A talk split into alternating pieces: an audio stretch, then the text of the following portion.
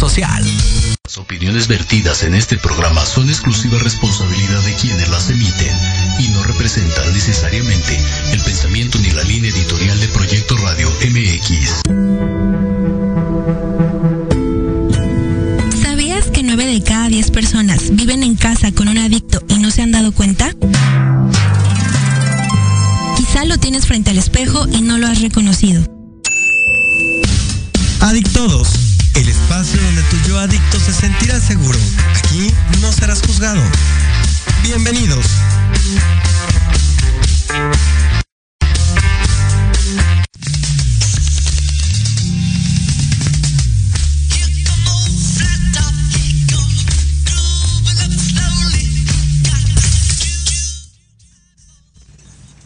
Buenas tardes, bienvenidos otra vez a una emisión más del programa Adictodos, donde ustedes no van a ser juzgados. Eh, primero que nada me presento, mi nombre es César Chávez, yo soy director de un centro de rehabilitación ubicado en Ciudad de México llamado Somos Betel. Es un centro de rehabilitación ¡Eh! Es un centro de rehabilitación cristiano, es una opción ubicada en Azcapotzalco, ¿no? Es una opción diferente para la rehabilitación de personas con problema de consumo de sustancias y comportamientos adictivos. Y conmigo está... Itzel Ruiz, licenciada en psicología, eh, especialista en el área de adicciones, tanatóloga, acupunturista, masajista y próximamente abogada. Muy bien, pues bueno, eh, primero que nada vamos a mandar nada más saludos a pues todo, todo, el equipo que trabaja con nosotros, a nuestros pacientes, a nuestras queridas familias que nos escuchan, ¿ok? Saludos a todos en general. Y el día de hoy vamos a hablar, la verdad, de un tema bien, bien interesante. La verdad es que es un tema picoso, es un tema que, que va, seguramente va a levantar polémica, ¿ok? Pero eh, es un tema bien relevante hablando justamente de las adicciones. Eh, el día de hoy vamos a hablar de las familias adictivas.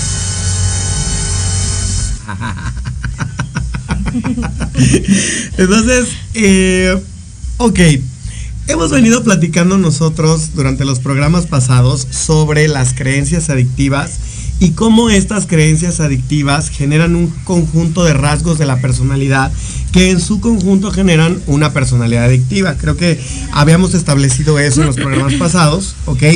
Y justo nuestro programa pasado lo terminamos diciendo que eh, todos estos rasgos o todo este sistema de creencias, pues básicamente se gesta en la familia. Así es, el tema de hoy y, probablemente de otros juevesitos más va a ser enfocarnos en observar cómo es que el ambiente adictivo en una familia eh, propicia a precisamente que mis hijos o los nuevos integrantes de la familia sean adictos hay algo que yo eh, les digo mucho a mis pacientes, que por supuesto no es agradable de escuchar y que de una vez les pedimos de favor mucha apertura de pensamiento. El objetivo del programa no es atacar ni juzgar. Ni culpar. Ni culpar, simplemente concientizar e informar la realidad en la que vivimos todos, tú, yo y, absolutamente todos, es una misma realidad. Entonces yo les digo a mis pacientes un ejemplo donde observamos que hay niños o niñas que desde los dos o tres años son metidos a clases de ballet, de, de box, de natación para que en una adultez sean profesionales en esa área. Bueno, de esa manera a nosotros desde muy pequeños nos educaron y nos entrenaron para que cuando yo sea adulto sea un adicto. Claro. Claro, y es parte de lo que vamos a ver hoy, ¿no? Así es. Ahora, eh, vamos a partir de que hemos venido platicando que una dependencia física a una droga se genera por, eh, y sobre todo cuando es una, es una sustancia química, esa dependencia física se genera por el uso reiterado de esa sustancia. Pero ahora, detrás de, este, detrás de esta parte que es física, ¿no? Eh, viene la parte más importante que hemos venido trabajando, que es la parte emocional eh, y que parte de un malestar adictivo. Entonces, este malestar adictivo nace en la familia, ¿ok? Y ahora, aquí hay algo bien interesante. Hay familias que pues están conscientes de esto, están conscientes de que son parte o son, son responsables en cierto punto, hasta cierto punto del consumo de su familiar, pero también la verdad, y, algo bien triste, hay familias que, que no lo son, que se desentienden, ¿no? Y estando ahí en el centro de rehabilitación, o sea, a mí sí me han tocado muchos casos de familias que me dicen, bueno, pues la verdad es que el enfermo es él, no yo. El que tiene que trabajar es él, no yo. Yo al final, pues soy una persona que ya viví, soy una persona funcional, soy una persona que trabajo, soy una persona que yo ya tuve mis hijos. ¿Por qué voy a estar lidiando con este enfermo, no? Eh, yo ya, eh, pues, no sé, hay, hay, hay casos donde inclusive hay papás que ya son jubilados, ¿no? Ya ellos ya, pues, ya están como para irse a viajar de pronto, ¿no? Entonces llegan y te dicen, nosotros ya estamos para descansar ¿por qué tenemos que estar lidiando con este? ¿No? O sea, bueno, y que mira, eh, con respecto a esa opinión, ojalá fuera una opinión congruente en cuanto a sostenida por un acto, pero eh, la familia adictiva está en la constante queja de la adicción de su familiar, pero todos los actos son de complicidad y de, de propiciar el mismo consumo de esa familia o, o de aquella persona a la que me quejo, ¿no? Entonces tú dices, muchas parejas, muchos familiares se quejan, ¿por qué tengo que cargar con él? Y yo les hago la misma pregunta, o sea, ¿por qué si son adultos tú tendrías que cargar con él? En este momento él ya tendría que empezar a tener más responsabilidad y dejar de depender de ti. Sin embargo, aunque hay esa queja, toda la conducta de la familia es seguir eh, complaciendo la pereza, la irresponsabilidad y la inconsciencia de aquel del que me sigo quejando. Entonces aparece una incongruencia. Me quejo de ti, pero con todos mis actos sigo propiciando que tú dependas absolutamente de mí. Claro, y como bien lo decías hace un momento, eh, la verdad es que este programa no se trata hoy de, de culpar a nadie, ¿no? Ni de decir eh, pues básicamente si yo soy adicto es porque pues mi familia tiene la culpa, porque entonces entraríamos en lo que comentábamos el programa pasado, ¿no? Alimentar un rasgo de una personalidad adictiva, pero lo que sí es bien interesante es hacer conciencia, aprender, entender que si yo soy, ya sea que yo sea hoy un padre, madre de un hijo propenso a las adicciones, o yo soy un hijo que está sufriendo pues una conducta adictiva, entienda eh, y pueda poner cartas en el asunto, concientice, acepte y pues pueda poner a manos a la obra, ¿no? Entender la enfermedad de la adicción precisamente como eso, como una enfermedad, pero no desde la justificación, porque veamos el alcoholismo o la adicción como cualquier otra enfermedad que es crónica, degenerativa y mortal. mortal. ¿sí? El entender que mi paciente o mi familiar está enfermo no va a generar que yo entonces lo justifique. Yo no le voy a dar un cigarro a mi familiar que está enfermo de cáncer pulmonar. Yo no le voy a dar o le voy a comprar o voy a permitir que se coma un pastelísimo de tres chocolates a mi paciente que eh, puede sufrir un coma diabético. Entonces, porque sé que está enfermo, tampoco le voy a dar un vasote de coca a mi familiar que tiene insuficiencia renal. Entonces, porque entiendo que de eso depende su vida y que está enfermo. Y el hecho de que esté enfermo sí le impide hacer ciertas cosas, pero también lo obliga a estar constantemente en un tratamiento. Entonces, por eso yo tengo que ser consciente de la enfermedad, no para justificar la ausencia de responsabilidad, sino para estar todo el tiempo en el tratamiento. Si no soy consciente de la enfermedad... ¿Qué trabajo? Entonces, yo también estoy enfermo y, no me doy cuenta de la incongruencia que vivo al decir que quiero que el otro se dé cuenta que está enfermo y yo que también lo estoy no hago nada por mí. Y es muy cómodo, la neta es muy cómodo, o sea, es muy cómodo estar así y decir, ahí te lo dejo, que se arregle él, ¿no? Arréglamelo tú, ¿no? Hay que se atienda él y pues yo sigo lo mismo, ¿no? Y hasta nos dicen, ¿no? Eh, ¿Cuál es el índice de, éxito? ¿Cuál es el índice de recuperación? La tasa de recuperación. ¿Cómo voy a, asegurar que de aquí ya mi familiar va a salir recuperado, no? ¿Cómo, cómo, cómo le vamos a hacerlo? ¿O qué pasa si saliendo de aquí recae y vuelve a consumir? Entonces, pues lo que hiciste no sirvió. ¿No? y, y, cuando a veces vemos que la familia puede ser hasta nuestro peor enemigo, ¿no? Encuentra, a veces la familia, es, esto que te voy a decir suena muy perverso, pero a veces la familia, para la familia es conveniente tener al adicto en ese estado de adicción porque obtiene cierto beneficio de ese estado. Y es algo de lo que vamos a ver en, esta hora y en los próximos programas, ¿no? Entonces, eh, bueno, perdón, no sé si quieres decir algo. Sí, eh, justo vamos a hablar de cómo es que como familiar soy cómplice de manera inconsciente muchas veces del consumo de, de aquel que me quejo, ¿no? De mi familiar pero yo como soy cómplice, o sea, yo como participo en una forma inconsciente y perversa, prefiero que tú consumas antes de que vuelvas, te vuelvas una persona independiente y me dejes de necesitar. Exactamente. Ahora, eh, algo muy importante aquí, ¿no? Nosotros podemos pensar a lo mejor que eh, pues básicamente un adicto se gesta en una familia disfuncional, en una familia deshecha, de padres divorciados, en las peores condiciones, ¿no? O sea, podríamos pensar que pues básicamente por eso ya, ya, listo, ya estoy predestinado a serme adicto. Sin embargo, lo que vamos a entender aquí es que más que hablar de una familia disfuncional, hay que hablar de un clima disfuncional dentro de una familia, sea normal, como entre comillas, ¿no? Sea normal, lo normal? o disfuncional, porque sea normal, sea intacta o no, lo que importa aquí para que yo tenga o sea propenso a desarrollar una conducta adictiva es más el clima, es más el clima de lo disfuncional.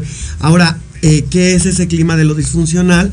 Pues todas esas conductas que ahorita vamos a ver, ¿no? todas esas conductas que tiene una familia eh, y, y donde vamos a entender que a veces es exactamente lo mismo vivir con una familia con padres o madres neuróticos, drogadictos o alcohólicos, que en una familia que es eh, normal, perfecta, ¿no? Pero de todas maneras me reprime y en donde yo siento que no valgo, que no soy aceptado, que no me valoran. Eh, y bueno, es parte de lo que vamos a platicar ahorita. Nos vamos a ir un corte, regresamos y, y pues ahorita seguimos comentando el tema. Hola, hola. ¿Buscas un lugar para hablar de salud física, mental y emocional con el apoyo de grandes especialistas? Compartir tus vivencias y experiencias de manera libre y respetuosa. Estás en el lugar correcto. Charlando con Dr. Huevita. Todos los miércoles a las 4 de la tarde con tu amigo y servidor Juan Carlos Arias Lupercio. A través de Proyecto Radio MX con sentido social.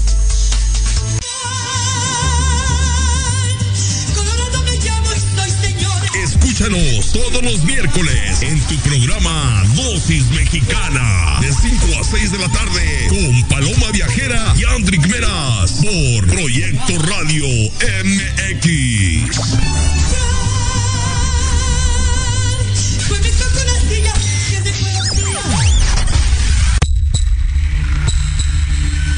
En la hora de la bruja te enseñaremos a actuar de manera responsable. Conducido por la bruja y Chola compartirá su cosmovisión y sabiduría ancestral. Te impulsará, transformará, te ayudará a reconocer el amor propio, romperás patrones y falsas creencias. Aprenderás a creer más en ti. Todos los viernes te esperamos de 5 a 6 de la tarde en Proyecto Radio MX con sentido social.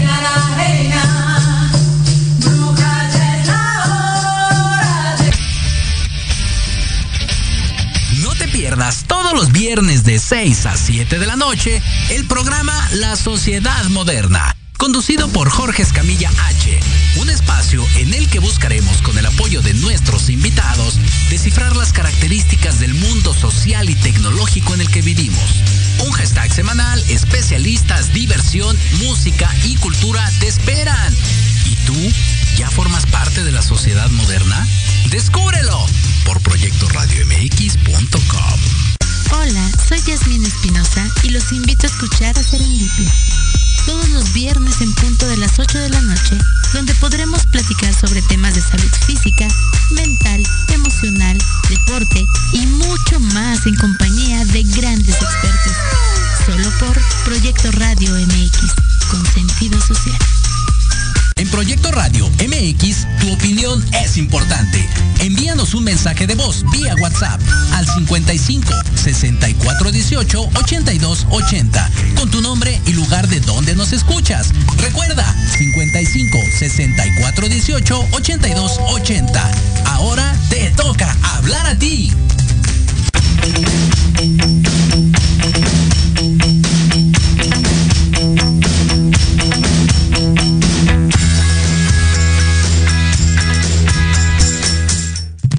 Bienvenidos de vuelta a Dictodos. Eh, ya estamos viendo algunos comentarios, algunas preguntas por Facebook. Ahorita los vamos a responder. Entonces, a ver, vamos a partir, Itzel, platicando de eh, qué se espera de la familia. O sea, que, que, yo, cuando yo soy un niño, cuando yo, un niño o una niña, vamos a ser incluyentes aquí, ¿no? Inclusivos, perdón. Eh, ¿Qué espero de la familia? Que sea un parachoque ¿no? Que sea una defensa, pues, entre yo y la sociedad, que sea ese lugar a donde yo puedo recurrir cuando, pues, necesito sentir confianza, que sea, evidentemente, un potenciador de mi autoestima, que sea un campo de entrenamiento donde yo pueda adquirir las habilidades para defenderme ante las dificultades o ante los problemas de la vida, ¿no? Eh, o, un espacio seguro en donde yo me pueda proteger de todos los peligros exteriores, ¿no? Ahora, eh, que eso es lo que espero, ¿no? Eso es lo que, lo que se esperaría o la función de una familia. Ahora, la realidad es que, pues, ¿qué está ocurriendo? Que hoy por hoy, pues nosotros, y lo hablábamos desde las sesiones pasadas, cada vez vivimos más en una sociedad en donde importa la imagen, ser perfecto, entre otras tendencias. Entonces, ¿qué pasa? Que tú tienes a los papás, tú tienes a los progenitores eh, estando al día a día cuidando pues la imagen, cuidando el estatus, cuidando pues básicamente sacar adelante como pueden hacerlo pues las situaciones, ¿no? Y entonces, ¿qué es lo que pasa? Que están tan ocupados en eso que dime tú en qué momento van a tener tiempo para voltear y ver de una manera sana eh, pues las emociones de su hijo, de su hija. No hay tiempo. Entonces, ¿qué pasa? Pues que yo como hijo, como hija, comienzo a sentir que pues hay abandono, comienzo a sentir que pues mi familia no soy bastante, que no soy suficiente y eh, pues ahí es donde comienza a gestarse eh, esta parte de eh, una necesidad de dependencia que no está siendo satisfecha. ¿Por qué? Pues porque el progenitor a duras penas si puede con su vida. Lo que pasa es que yo considero que es eh, muy alto el porcentaje, el problema en la interpretación. O sea, el problema no es lo que vivo, sino lo que interpreto. Entonces, hablas de que el niño espera y desea que sus padres sean omnipotentes y omnipresentes.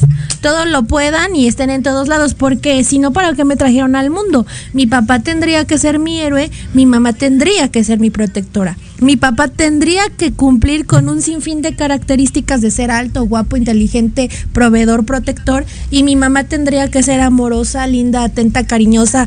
Y entonces en la realidad sucede que tengo un padre, pues, que es proveedor, pero entonces al ser proveedor es ausente. Y entonces la ausencia de mi padre le genera a mi madre neurosis porque ella está en casa cuidando a los chamacos y está bien enojadísima porque el papá sí tiene vida social y ella no. Entonces tengo una madre neurótica y entonces todo mi estándar o mi idealización se rompe. Entre, la, entre lo que debo o mi pensamiento me dice que yo debería vivir y entre lo, que, estoy viviendo. Entonces, viva lo que viva, aunque justo lo decías en la introducción, yo no tenga una familia o mis padres no sean consumidores de sustancias, el simple hecho de que no satisfagan mis necesidades eh, fantasiosas e irracionales me va a generar un trauma una idea de interpretación de que no me quisieron, no me amaban, porque ¿cuántas veces hemos escuchado la justificación más famosa que un adicto tiene que es es que mis papás no me ponían atención, se la pasaban trabajando. Claro, ese es un acto de amor. Que tus padres hayan trabajado para que a ti no te haya faltado ni el alimento, ni el sustento, ni, ni la vivienda, pero entonces nos quedamos, a pesar de que ya somos adultos, con una interpretación demasiado infantil.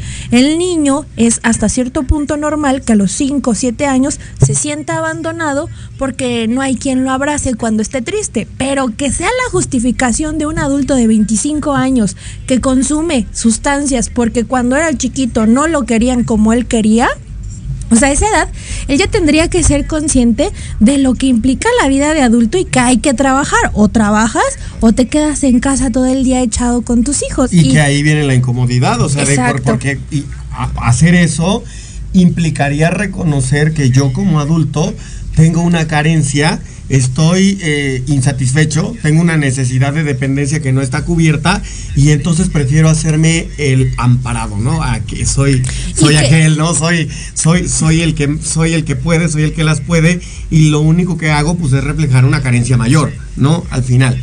Ahora, eh, la en general la adicción se considera una enfermedad familiar por dos cosas. La primera es Evidentemente sabemos que hay una predisposición genética, ¿no? Y esto hablando más por las sustancias químicas, cuando yo consumo alguna sustancia química.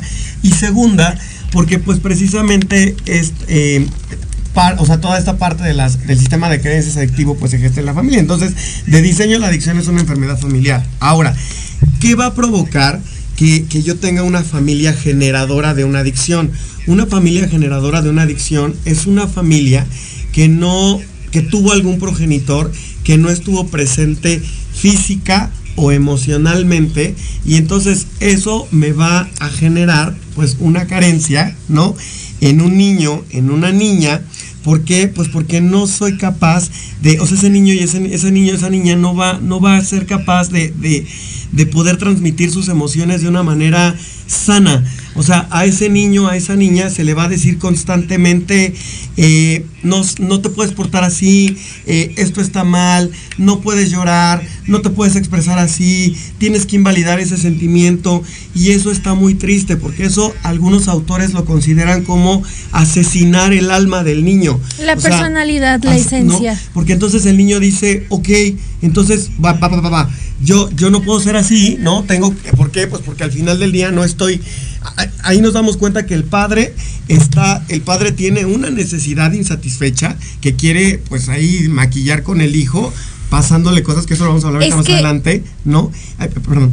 Y entonces el hijo pues trata de complacerlo, pero al no poder complacerlo, pues entonces oculto mi verdadero yo y al ocultar mi verdadero yo, al poner esa, esa imagen, pues estoy matando mi alma. Es que justo ese es el problema de la carencia. Tú escuchas eh, a una persona con problemas de adicción hablar y entonces a través de ciertos eh, información, terapia, alcohólicos anónimos o anexos, se convierte la carencia en la justificación más grande. Es que yo soy adicto porque estoy carente. Carecí de amor, carecí de atención, carecimos cuestiones económicas. Siempre se va a hablar de la carencia. Sin embargo, estamos evaluando la carencia desde un punto de vista erróneo. La carencia en el paciente adicto existe, pero la carencia significa ausencia de ausencia de habilidad para proporcionarme eso por mí mismo. Entonces la carencia nada tiene que ver con el otro. No carecí amor porque el otro no me dio amor. Carezco de la habilidad de darme amor propio. ¿Sí? Carezco de la habilidad de aprender a estar conmigo mismo. Entonces, hoy que soy un adulto, sigo carente, pero no por el hecho de que no he encontrado al amor de mi vida que tiene la obligación que mis padres tenían cuando yo era niño de cubrir mi amor, atención, espacio, tiempo y dinero, porque no es responsabilidad del otro, es mi responsabilidad. reconocer esa carencia, identificarla y trabajarla. Para mí, entonces sigo estando carente porque aún no tengo la habilidad de aprender a yo darme actos de amor, darme tiempo de calidad, cuidarme, o sea, sigo esperando que otro me lo dé. Entonces, volvemos a lo mismo, es una interpretación demasiado infantil creer que el otro eh, debió darme y no me dio, que por culpa del otro, que por su ausencia, que porque no estuvo, que porque no me escuchó, yo por eso soy así, porque entonces, hoy en día, ¿dónde queda mi responsabilidad? Soy un adulto Y se supondría que conforme voy adquiriendo responsabilidades, tendría que darme cuenta cómo es que la vida de mis, fácil, de mis padres perdón, no fue tan fácil exactamente porque hay que trabajar hay que estudiar, hay que repartirte en el hogar y en los hijos. Y entonces cuando uno vive eso ya te puedes dar cuenta, ah, pues mis padres no eran los ogros que yo pensaba. La vida de adulto es así. Pero como me siento único, digo, no, mis padres no me quisieron. Exactamente. Y ahí viene algo, algo bien interesante, un concepto que vamos a hablar hoy, que es el adulto niño, ¿no? Ese adulto niño, pues básicamente es un niño que creció con esa carencia emocional, con esa necesidad de dependencia que no fue cubierta, pero que fue forzado a ser adulto, ¿no? Y entonces es un niño. chabelote. Es un niño adulto, ¿no? Un chabelote. niño adulto, adulto niño, ¿no? Pues básicamente va a ser esa persona que trae esa carencia, esa necesidad emocional que no fue cubierta, eh, me anularon mis sentimientos. Eh, ¿Por qué? Pues porque a lo mejor mi familia estaba más preocupada de pronto por la imagen, por el show off, por la imagen pública, etcétera, etcétera. Y yo como niño, pues no me sentí bastante, eh, me percibí invisible, me percibí poco importante, ¿no? Y entonces eso me hace crecer como un adulto niño. Ahora, ahí te va, te voy a dar un dato que te va a espantar. A ver, échale. Hoy por hoy hay estudios que dicen que el 96% de los adultos son adultos niños. O sea, la verdad es que, eh, pues, digo, por eso este programa se llama Adictodos. O sea, el 96% de la, de, la, de, la población, o sea, son adultos niños. ¿Por qué? Por tres cosas. Una, o se enamoraron o están enamorados o en algún momento tuvieron algo que ver con alguna persona alcohólica o drogadicta o con alguna adicción a algún comportamiento. Lo rico. número, el amor. Eh, número dos, porque tienen algún familiar drogadicto, alcohólico o con alguna conducta adictiva. O número tres, porque pertenecen a familias que son represivas. Entonces, si yo estoy en alguno de esos tres casos, ¿ok? la verdad es que es una realidad que es muy probable, o sea que voy a hacerme un adulto niño. Y entonces, eh, las, las personas que principalmente fomentan mi inmadurez, mi incapacidad como adulto niño, ¿no? Como chabelote, como infantil, inmaduro, como le quieras llamar. O sea, las principales personas que fomentan mi responsabilidad y mi inconsciencia principalmente son o mis padres o mi pareja, que ahí viene el tema, ¿no? Familia adictiva. ¿Sí? Son aquellas personas a las que podemos denominar como codependientes, que necesitan ser necesitados. Entonces, y vamos a hablar, vamos a ponerle que todas estas conductas son inconscientes. Para que tu ego no se sienta lastimado y dañado, vamos a decir que es inconsciente, que no te das cuenta de lo que haces como codependiente. Que estás dispuesto a atrofiar, inhabilitar, eh, a tu familiar con tal de que siempre te necesite. Entonces lo vemos mucho con las parejas. En hace, perdón, hace algunos años yo tenía un, paciente que eh, metimos a estudiar a la universidad psicología, ¿no? Y entonces su esposa era psicóloga. Él creyó que su mujer iba a estar muy feliz porque entonces ya iban a poder hablar de los mismos temas, hablar de las mismas cosas. Y entonces la mujer le dijo, yo no voy a andar con un infantil que a su edad está cursando la universidad, así que chao, bye, ¿no? Y entonces él dijo así como, ¿cómo es posible si yo pensé que esto era algo que le iba a agradar? Hoy vuelve a pasar lo mismo, tengo otro paciente que va a estudiar la universidad y entonces su mujer la más ofendida. Entonces, ¿por qué pasa esto? Digo, es una conducta completamente esperada. Y, y vamos a decir que sí es inconsciente, pero yo como tu salvadora todo el tiempo, no voy a querer que se te quite lo torpe, porque cuando tú empieces a dejar de ser torpe, vas a dejar de necesitarme. Se me acaba mi droga, se me acaba mi elemento alterador del estado del ánimo. chingados voy a salvar? Yo valgo porque soy buena, porque cargo contigo. Y entonces toda la gente a mi alrededor me reconoce, ay Itzel, ¿cómo lo aguantas? Eres tan buena. Yo digo, oh, ya sé. Y hasta me agarran y me dicen, tienes ganado el cielo. tú te mereces algo mejor, tú eres buena, él es un desgraciado, infeliz. Yo digo, oh, ¿verdad que sí, manita? ¿No? Y entonces la realidad es que yo necesito estar con alguien así de dependiente y torpe, porque en medida de cómo eres un dependiente y un torpe, me necesitas. Entonces, ¿qué quiere decir? Que yo no quiero que tú crezcas, no quiero tu desarrollo, no quiero tu crecimiento, no quiero tu independencia. ¿Por qué entonces vas a tomar decisiones sin consultarme? ¿Cómo crees? Ahora resulta que te manda solo. Ahora, ahí te va. Voy a hacer una pregunta. Fíjate, algo, algo, algo polémico. ¿Cómo puede ser que eh, hablando de, justamente esto, este tipo de riesgos o de generadores de conductas adictivas, ¿cómo puede ser que sea similar vivir en una familia que te reprime, ¿no? Y donde no haya consumo, solamente represión, a una familia en donde frontalmente tengas un alcohólico o tengas un drogadicto. O sea, te va a provocar exactamente el mismo efecto. ¿Por qué? Porque en una familia que te reprime, pues básicamente tus sentimientos van a ser invalidados.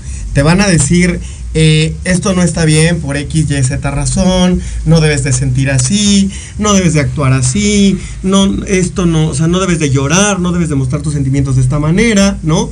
Y al final te vas a sentir invalidado, que no eres suficiente, que no eres capaz, que no eres lo, o sea, que no mereces estar ahí, que tu progenitor pues básicamente es lo mejor, pero que tú no eres capaz de llenarlo, ¿no? Eh, en, una, en, una, en una represiva, la única diferencia entre la que no consume y donde sí hay consumo de sustancias es que en el consumo de sustancias va a pasar exactamente lo mismo, pero a lo mejor te lo dan con una mentada de madre. ¿No? Pero es exactamente lo mismo, te van a hacer sentir invalidado, esto no es posible, esto no debería de ser así, esto no debe de ser así, tienes que maquillar tu yo, tienes que actuar de otra manera, tienes que, ¿no? Y, al final ese sentimiento de que eres poco, de que no eres bastante, de que no eres suficiente y esa necesidad de dependencia no cubierta es exactamente la misma. Es que justo es el problema. Todavía no entendemos el la enfermedad del alcoholismo. ¿Sí? La enfermedad del alcoholismo puede tener, vamos a decirlo para terminar brevemente, 10 características, ¿no? Eh, no soy capaz de terminar lo que empiezo, no tengo tolerancia a la, a la frustración, procrastino todo el tiempo, soy manipulador, quiero que el otro me resuelva mis cosas, creo que la felicidad está en el exterior. Eh, ¿Qué otra puede ser?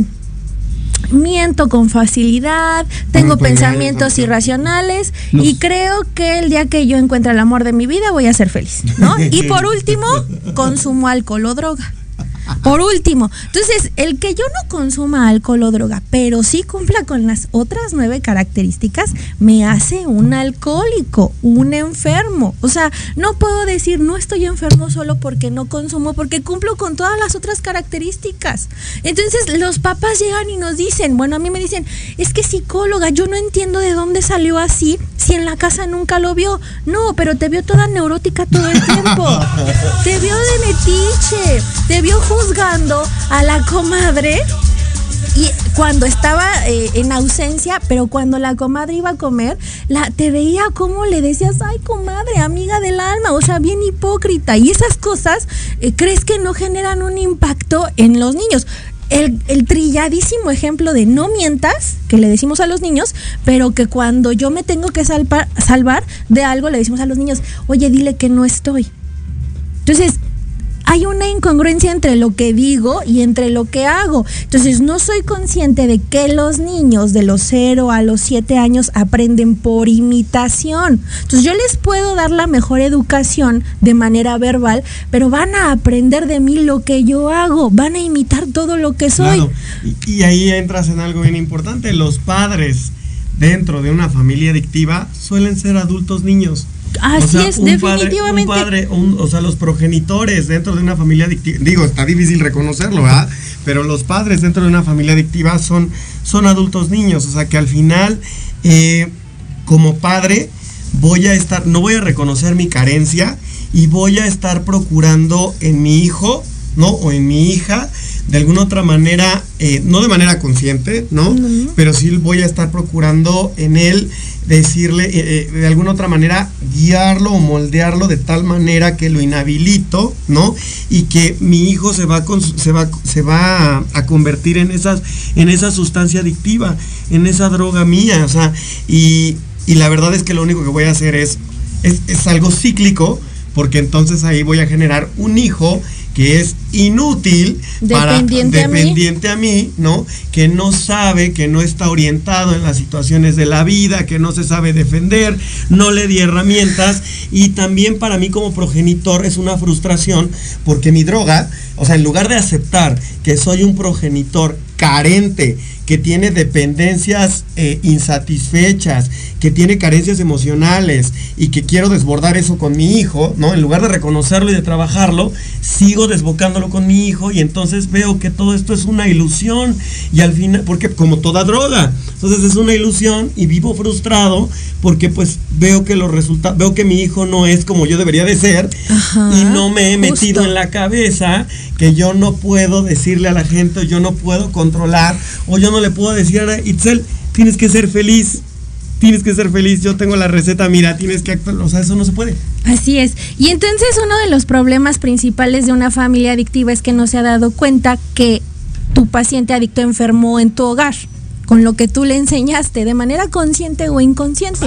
Vamos, vamos a decir que fue inconsciente, es verdad, pero hoy estás escuchando esto, hoy tu familiar, hoy las situaciones, hoy las circunstancias te permiten o te están mostrando que estás enfermo, en qué momento vas a recibir un tratamiento, porque es muy fácil hablando, por ejemplo, de clínicas de rehabilitación, llevar al paciente, lo dejo ahí, es adicto, en cuatro meses me lo tienen listo o en cuánto, si pago más, se puede reducir el tiempo, casi casi así nos dicen, ¿no? Entonces yo les digo a los familiares, bueno, él ya está recibiendo su tratamiento, él tiene herramientas terapéuticas espirituales y físicas 24/7 estando internado. ¿Tú cuando tú cuando empiezas? Entonces, tristemente hay que enganchar a la familia diciéndoles que tienen que ir a terapia para tratar asuntos relacionados con su hijo o su esposo, porque si se les dijera, tenemos que trabajar con, tu enfermedad, no hombre, me remientan la madre y no van. Bueno, ya ha pasado y no van.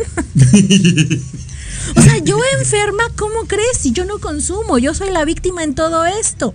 ¿Sí? Y entonces no podemos hablar acerca de víctimas y victimarios porque para que una relación se pues tienen que estar dos personas, ya sea el vínculo hijo o madre, hijo, padre o parejas, tienen que estar dos personas. Entonces, tú estás de acuerdo también con la conducta y con la forma destructiva en la que se están relacionando.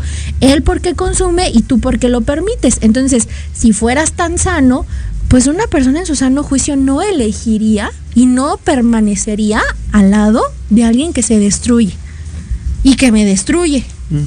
O sea, tomaría mis cositas, mis Barbies y bajámonos, no merezco esto. Pero me quedo y me quedo y me quedo y me quedo y me quedo. Entonces me quedo siendo esposa por 10, 20 años esperando a que cambie. Me, me quedo siendo madre o padre de un bebecito que ya tiene 40 años esperando a que cambie. Entonces me quejo del otro, pero la realidad es que no me doy cuenta cómo necesito de la inhabilidad del otro para yo valer. Para yo valer, claro. Claro, y ahí viene la ilusión, la frustración después, ¿no? Y también es parte pues de una de una conducta adictiva del progenitor o de la pareja o en este caso pues de quien esté acompañando al adicto. Ahora, ahí hay algo bien interesante, fíjate, cuando cuando ah, no sé, ¿no? Cuando yo como hijo de un progenitor, eh, en este caso niño adulto, ¿no? Que hablamos que esto es una cadena, en algún momento voy a ser voy a ser niño adulto este o sea como progenitor después creo a un niño carente ese niño va a ser un niño adulto entonces ese niño en algún momento pues va a parentizar va a tomar ese rol no pero entonces ahí qué pasa si yo como hijo de este progenitor me siento invalidado siento que no soy suficiente, siento que de todas maneras haga lo que haga eh, mi familiar, pues no, no, no me va a dar o no me va a ayudar a llenar esa carencia que tengo, etcétera, pues entonces yo hago berrinche. Hago berrinche y entonces digo, ah, no, ah, ah, ah. y entonces me quiero. me encanta. Entonces hago berrinche y entonces digo, ah, pues entonces no, pues yo puedo ser independiente, no te necesito, yo puedo ser independiente y entonces creo un falso sentido de autonomía, ¿no? falsísimo. Falsísimo, ¿no? Desde la carencia porque la realidad es que estoy bien necesitado. O sea, ¿en dónde, Y de que me comporto como esos niños chiquitos que cuando no se les compra el juguete que quiere dicen, me voy a ir de la casa. A mis 40 años sigo amenazando con que me voy a ir de la casa. Y entonces yo dijera, ojalá, ojalá te largaras. O sea, ya estás bien grande, ya estás como tú invitar a desayunar o a comer a tus padres o darles una lanita en lugar de, oye, pa, ¿me prestas para una caguamita? No, entonces ojalá te fueras, pero entonces como se sigue fomentando la relación dependencia codependencia, mis padres dicen, "No, por favor, es que qué tal que le pasa algo, no es que está bien chiquito, es que es su mujer, es que la vida de allá afuera es muy peligrosa para mi bebé de 40 años." Entonces, volvemos a lo mismo. Fomento la inutilidad del paciente familiar adicto. Y la verdad es que ahí ya va en, perjuicio del mismo familiar o de la pareja, porque si ellos aceptan estar solapando eso, va en contra de su misma salud. O sea, ¿a quién le gusta vivir este en ese estado de constante angustia, estrés? Por este? eso te decía, ¿quién en su sano juicio elige a una pareja que consume? solamente otra enferma. Otro enfermo, otro tronado. Claro, o sea, uno, uno no se pone un zapato de vestir con una chancla. Chancla va con chancla. Ay, Dios mío. Esa es una realidad que yo tengo que empezar a ver. No me agrada la pareja que tengo, pues tendría que ver que para eso me alcanzó. Sí, claro. Para eso me alcanzó. Pues la persona que tengo frente a mí es mi reflejo, es un espejo. Entonces no me agrada lo que veo, ¿qué tengo que cambiar en mí? Claro. Ahora, eh, viene un concepto bien interesante porque la verdad es que, a ver, cuando tú tienes una familia que tú puedes considerar disfuncional, deshecha, bueno, pues ya, ¿no? O sea, ahorita hablamos de, de, que lo disfuncional es más que nada el clima, más que per se la situación de la familia. Ahora, cuando tienes una familia normal, intacta, eh, que la verdad es que tú dices, wow, son amorosos, este, ¿en dónde? ¿De dónde? Perdóname el francés, ¿no? Pero ¿de dónde chingados me salió este así, ¿no? O sea, es que así me lo dicen, ¿no? O sea, así, ¿de dónde chingados, no? Si ella no vio esos, esos comportamientos. Esos ejemplos, aquí no. Es que eso está bien peligroso, porque no porque, no porque pensemos que seamos una familia normal, quiere decir que no invalidemos los sentimientos, las emociones del, del, del, en este caso del hijo, y entonces estoy haciendo pues un adulto niño y está bien, está, eso está horrible, porque por lo menos cuando, cuando tienes conscientemente al progenitor alcohólico, drogadicto, neurótico, sabes de dónde pues, viene. sabes de dónde agarrarte, ¿no? Pero cuando tienes una familia normal, cuando tienes una familia amorosa, que todos los domingos te llevó a, a misa o a los servicios cristianos o a todos lados, entonces ¿a quién culpas? Y, y entonces viene una gran frustración para, para el enfermo en este caso, porque entonces dices, ¿de dónde me agarro? ¿De qué o sea, ¿de, dónde? ¿No? Dices, está cañón, ¿no? Bueno, vamos a un corte, perdón. Ya Rapidísimo, déjenos sus preguntas, ya saben que ahorita las respondemos.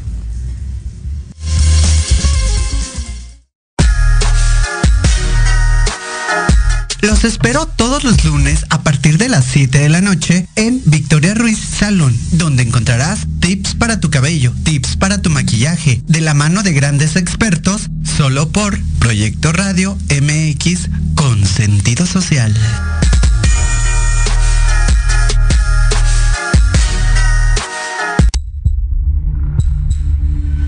En la hora de la bruja te enseñaremos a actuar de manera responsable un espacio conducido por la bruja y chola compartirá su cosmovisión y sabiduría ancestral. Te impulsará, transformará, te ayudará a reconocer el amor propio, romperás patrones y falsas creencias, aprenderás a creer más en ti.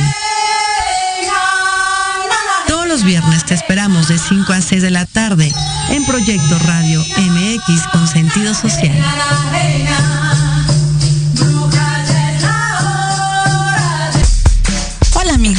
Los invito a su programa donde hablamos de todo. Psicología, salud, belleza, fantasmas, deportes, música, esoterismo, espectáculos y más. Además contamos con invitados de lujo cada semana. Yo soy Ibis Siliceo. Nos escuchamos todos los viernes de 11 a 12 del día por Proyecto Radio MX con sentido social. Alejandro Rubí, donde te contaremos todo lo que quieres escuchar de los famosos. Con muchas exclusivas, invitados y sin pelos en la lengua. Todos los viernes de 12 a 13 horas por Proyecto Radio MX con sentido social.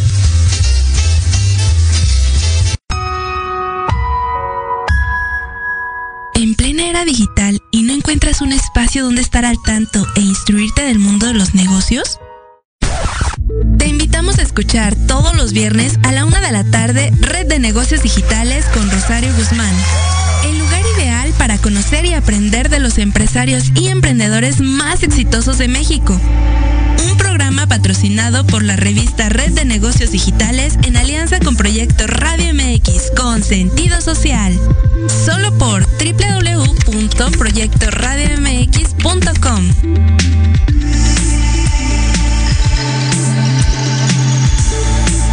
Proyecto Radio MX, tu opinión es importante. Envíanos un mensaje de voz vía WhatsApp al 55 64 18 82 80 con tu nombre y lugar de donde nos escuchas. Recuerda 55 64 18 82 80. Ahora te toca hablar a ti.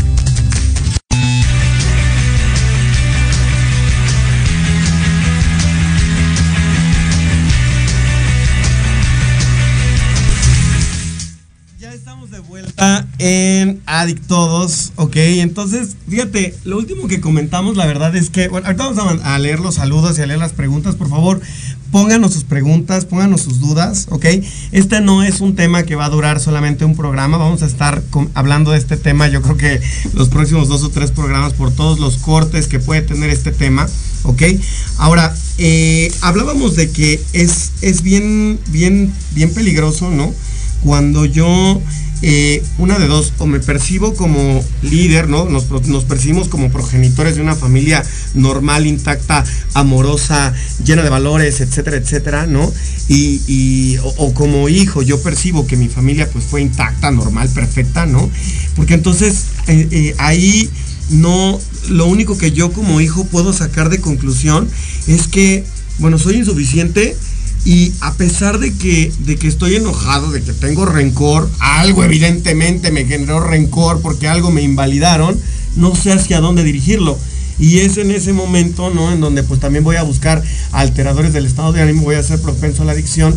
Pero la verdad es que este caso, este caso sí es bien, bien común en muchas familias, ¿no? O sea, y es ahí donde, re- o sea, repito, ¿no? Eh, en este programa pues tenemos que ser eh, inclusivos, ¿no? No podemos estar este, hablando de, de los estigmas normales, ¿no? De que la adicción solamente se gesta pues en los peores círculos, en los peores núcleos, en, en las peores situaciones, sino que también en este tipo de situaciones que son las ideales, Hasta ¿no? en las mejores Hasta en las familias. mejores familias, ahí pues igual se gesta y está cañón, porque entonces dime ahí, ¿cómo le dices a una familia que es cariñosa, perfecta, ideal, que invalidó algo, que generó cierta carencia, cierta necesidad insatisfecha? Que normalmente, o sea, están esas dos opciones cuando hablamos de un paciente interno o con problemas de adicción. Aquel que vivió en un ambiente completamente de consumo y aquel que vivió en una familia linda y amorosa. Y entonces la realidad es que todo en exceso afecta, ¿no? Y muchas veces nos intentaron educar con amor, con comprensión, con ternura, olvidándose de los límites de que también tenía, también es válido y también significa amor, decir que no, que la disciplina es una cara misteriosa del amor y que entonces pensar que voy a educar a mis hijos con demasiado amor es la ausencia de la disciplina, voy a generar o voy a educar eh, a un adulto incapaz de vivir tolerancia a la frustración. Y entonces cuando se quiere enfrentar al rechazo de que no lo aceptaron en un trabajo o no se quedó en la universidad o, o la pareja no lo aceptó. es tragiquísimo y entonces cómo que alguien me va a decir a mí que no si todo el tiempo me dijeron que sí que yo era hermoso valiente lindo fuerte y amado y entonces resulta que eso pasa en casa pero afuera en el mundo real pues no siempre vas a ser ni el más lindo ni el más amado tenemos aquí una pregunta desde la web, Desde la web. para Erika Galindo que nos dice hay vicios buenos o que no hagan daño el amor hacia una persona por ejemplo Date, date, date, ese tema te encanta, te encanta hablar del amor. Del eres- amor. Eres bien romántica. Del amor y otras adicciones, acuérdate. Toda, cuando hablamos de adicción o vicios, hablamos de algo enfermo, algo patológico. Entonces, como lo dice el eslogan del programa, donde hay vicios, hay vacíos. Yo no puedo amar a alguien desde el vacío, porque entonces la exigencia que mi vacío va a pedir va a hacer que tú, como te elegí para amarte, seas el responsable de llenarme. Claro. Entonces, eso va a ser imposible va a ser completamente imposible. Lo más sano es la búsqueda de amar a las personas desde una independencia. ¿sí? Eh, hay una frase que me gusta mucho acerca de lo que es el amor, que dice que amar es trabajar activamente por la libertad del otro para que decida qué hacer de mi vida aunque no me incluya. Y entonces el hecho de que la persona que yo ame no me incluya en sus planes me hace sentir que no me ama desde mi enfermedad. Entonces mi responsabilidad como el adulto o la adulta que soy es aprender a amar de la manera más sana posible. ¿Quién sabe si lo logre en algún momento? Porque estaríamos hablando de mucha trascendencia, pero no por eso no lo voy a intentar. Entonces todo vicio, sea cual sea amor, odio, alcohol, drogas, este, relaciones sexuales, leer, Juego, trabajar, o sea, cualquier vicio no es que sea malo, es patológico y me va a enfermar. Bueno, vamos a leer rapidito eh, los comentarios de Facebook. Eh, Susana Pérez, saludos a todos. Saludos a Frank, saludos a Mari Sánchez, Jessica Vargas, saludos. Eh, dice Frank, a veces la familia en vez de ayudar estorba y evita que los que necesitan ayuda puedan obtenerla a través de los profesionales, pero no todas las familias piensan y actúan. Igual todo inicia desde casa. Ok. Eh, Jamie Gómez nos manda saludos. Em, Saludos, Jamie. eh, Francisco, Frank, dice, ¿qué tipo de valores éticos y morales puede tener una familia con los que sufren la adicción, incluyendo a la familia? Eh, bueno, a ver, ¿quieres responder eso? Lo que pasa es que eh, cuando hablamos de adicción, una vez hablábamos de que la adicción es sin comunicación y entonces justamente no es que un adicto sea una persona sin ética o sin valores morales, sino por el contrario, somos demasiado moralistas los adictos, aunque el prejuicio diría que no, que soy adicto y entonces soy ratero, desgraciado, malo y no me importa lo que la gente piensa. Bueno, llego a ese extremo porque justo no pude encajar dentro de los valores aceptados sociales, pero sigo siendo moralista. Claro. Entonces, más que observar si tengo o no tengo valores éticos, tendría que empezar a despedirme un poco de algunos que no me funcionan. Claro, o hablar de comunicación disfuncional, que lo vamos a trabajar en el próximo programa. Eh, Multia MX, saludos. Eh, Geraldine, saludos. Multia MX dice, ¿influye la familia para que una persona tenga una adicción o es una justificación para quien tiene la adicción? Creo que lo, lo, lo platicamos Ajá. bastante durante el programa. Eh, Regina Guerra, buenas tardes, excelente programa. Saludos a Saritzel. Eh, Jenny, ay, eh, a ver, una duda genuina. ¿El arrepentimiento es o no una parte importante del proceso? Hablando claramente de este tipo de familias. El arrepentimiento acompañado de un acto de cambio, sino solamente cinismo y manipulación. Belén Morales, excelente tarde, saludos. ¡Chino! ¡Qué buen Hola, tema! Chino. Soy un bebechón. No, Chino, no eres un bebechón. Sí, sí eres un bebechón chino, todos lo sabemos. Gina Martínez, buenas tardes, saludos, buen programa. Rosa de la Torre, saludos desde la ciudad de Long Beach. Ay, Long Beach, California, ok. Saludos hasta Saludos hasta California. Eh, Belén, Belén, excelente programa. Sonia Cortés, muy buen tema. Eh, buen tema. Vane Viveros, chancla con chancla, muy gracioso. Rodríguez. Híjole, a veces no se vive tan gracioso eso de saber que uno es una chancla, pero No. bueno, hay que reírnos de dentro de lo malo lo bueno. Dentro de lo malo, bueno, exacto. Eh, muy bien, Malu Leal, saludos, Tris Alvarado, excelente programa. Pues bueno. Eh, saludos a. Nos faltó rápido eh, Clau, que nos dice: Este juego se llama Todos somos chanclas y gana el que se salga del espejismo y reconozca de qué plástico está hecha. Saludos y abrazos. Todos somos chanclas, aunque seas una Crocs, sigues siendo, siendo chancla. saludos a Clau. Bueno, pues con esto terminamos por el día de hoy. Este es un tema que va a seguir, porque vamos a seguir platicando de las familias adictivas. Eh, por favor, déjenos sus comentarios, sus preguntas aquí en redes sociales o a través de nuestro Facebook en Adictos MX. Pueden ustedes ver los programas y también dejarnos sus comentarios.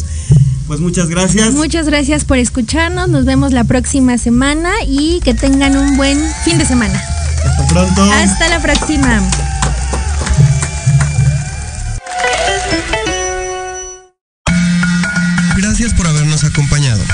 Recuerda que donde hay vicios, hay vacíos. Adictodos. Si te gustó el programa, te invito a que nos sigas en Facebook como arroba adictodosmx. Hasta la próxima. Estás escuchando Proyecto Radio MX con sentido social.